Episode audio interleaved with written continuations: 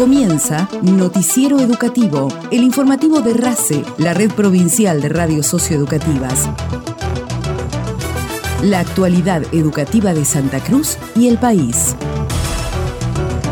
La cartera educativa firmó un convenio con la Asociación Colegio de la Abogacía de Santa Cruz y presentó la formación académica Secretariado Jurídico, que se dictará en el Instituto Superior de Enseñanza Superior. El acto tuvo lugar en el aula magna de la Universidad Nacional Tecnológica Río Gallegos. El presidente del Colegio de Abogados, Matías Solano, indicó que esta capacitación permitirá a los interesados adquirir herramientas prácticas para trabajar en áreas jurídicas, tanto privadas como del Estado. Hace un tiempo que venimos articulando desde la asociación con el Consejo, con la presidenta del Consejo y con Rodrigo Bojan, eh, desde su área de educación técnica venimos trabajando pensando en la formación académica esta vez es de suma relevancia y muy importante para nosotros. Por un lado tenemos una formación pensada para cualquiera que, esté buscando capacitación, que le pueda servir para trabajar en áreas jurídicas del Estado o en áreas del Estado en general y para trabajar en estudios jurídicos. Hemos pensado un secretariado jurídico, que así se denomina, para que adquieran las herramientas básicas del conocimiento jurídico que le van a permitir, como te decía, trabajar en cualquier área jurídica del Estado o en un estudio jurídico o en cualquier área del Estado creo que va a ser una capacitación importante que le vamos a tratar de brindar los conocimientos básicos del pensamiento y del sistema jurídico. Y por otro lado, la práctica pensada para ya colegas, abogados, abogadas o para quienes están por recibir, para que adquieran algunas herramientas prácticas a la hora de ya insertarse en el ejercicio profesional, tanto de manera liberal, digamos, en el estudio jurídico o en el área jurídica del Estado también. Por eso es muy importante esta articulación a través del Consejo Provincial de Educación y la Subsecretaría de Educación Técnica Profesional con el INSET para que esta capacitación tenga, digamos, el condimento académico necesario para que esto habilite y, habilite una formación que trascienda, digamos, el, el mundo privado y lleguemos a la administración pública. Así que para nosotros es muy importante y estamos muy contentos y agradecidos con el Consejo y con la Subsecretaría de Educación Técnica y con el INSET también, de poder armar esta capacitación. Solano adelantó que se encuentran trabajando en las prácticas profesionalizantes en el colegio que preside para estudiantes de abogacía o egresados de la carrera que no estén ejerciendo la profesión. Estas capacitaciones permitirán en conjunto una mejora del recurso técnico e impactarán no solo en el sistema educativo, sino también en el administrativo y legal.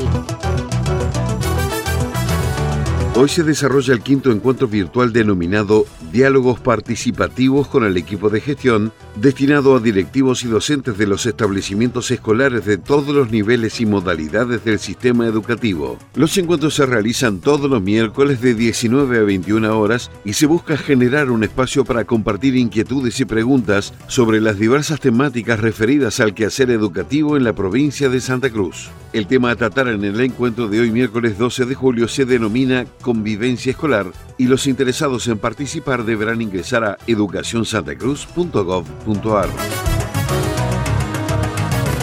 El Consejo Provincial de Educación, a través de la Dirección General de Educación Física, concretó la firma de un convenio junto con la Dirección de Responsabilidad Social y los clubes Unión Santa Cruceña, Los Tigres y Ferro. La misma se realizó en la sala de sesiones de la cartera educativa con la finalidad de entregar material deportivo destinados a programas socioeducativos e instituciones escolares. El profesor Ismael Enrique, vicepresidente del Consejo Provincial de Educación, informó que recibieron material para el desarrollo de las prácticas en instituciones educativas de nivel primario y secundario en el marco de un convenio donde cada una de las partes se compromete a acompañar actividades, acciones que promueven el desarrollo integral de los chicos y chicas. Es fruto, digamos, o consecuencia fundamentalmente del, trabajo conjunto que hacemos. Porque cuando se firma un convenio con un club, se firma un convenio con algunas cláusulas donde cada una de las partes eh, se compromete a determinados aspectos, determinadas cuestiones, determinadas actividades, acciones, etc. Pero después, a medida que va pasando el tiempo, que se van aceitando ya estas cuestiones de actividades, es como como que van surgiendo otras cuestiones, como por ejemplo esta, el aporte de material que nos hacen los clubes al Consejo de Educación, de manera que como contraprestación, digamos, además de trabajar con los chicos, este, tenemos estos insumos. Y es fundamental el trabajo que los clubes hacen con los chicos, digamos. Eso hablábamos recién con los dirigentes de los clubes, la importancia que tiene para nosotros en el marco de estos convenios promover el desarrollo integral de los chicos, de las chicas, a partir de las actividades que se llevan a cabo en estas instituciones y ensamblada con las actividades nuestras de, de los colegios y de las escuelas. Así que en ese sentido es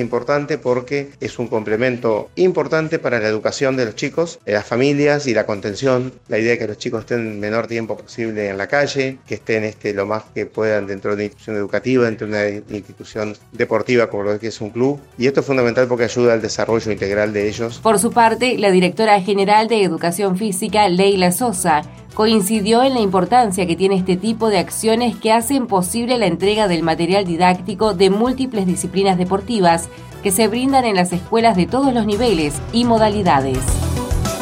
Noticiero Educativo RACE, elaborado con información propia del Gobierno de Santa Cruz y del Ministerio de Educación de la Nación.